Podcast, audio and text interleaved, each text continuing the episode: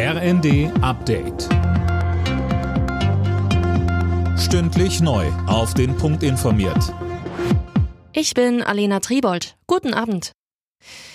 Der ehemalige Finanzminister Rishi Sunak wird neuer Premierminister in Großbritannien. Zuvor hatte sich Penny Mordaunt, die einzige Mitbewerberin um den Posten an der Partei- und Regierungsspitze, geschlagen gegeben. Holger Dilk mit den Details. Rishi Sunak ist damit automatisch neuer Parteichef bei den Tories und tritt die Nachfolge der scheidenden Premierministerin Liz Truss an.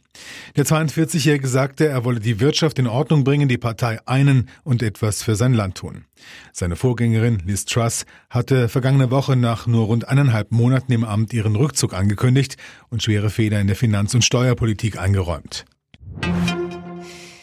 Wie im Fern soll auch im Nahverkehr in Bussen und Bahnen die Maskenpflicht bleiben. Darauf haben sich die Gesundheitsminister der Länder verständigt. Keine Einigung gab es auf eine mögliche Maskenpflicht in Innenräumen, falls die Corona-Zahlen stark steigen. Der Wiederaufbau der Ukraine nach Ende des Krieges soll auf eine EU-Mitgliedschaft des Landes ausgerichtet werden. Das hat Kanzler Scholz beim Deutsch-Ukrainischen Wirtschaftsforum angekündigt.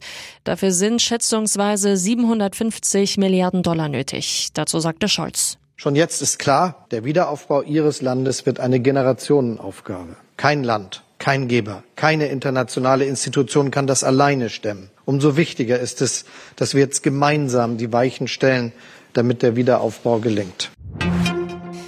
Die Einführung eines einheitlichen Ladesteckers in der EU für Smartphones, Tablets und Kopfhörer hat die letzte Hürde genommen.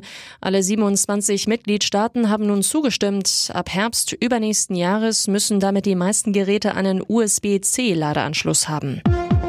Alle Nachrichten auf rnd.de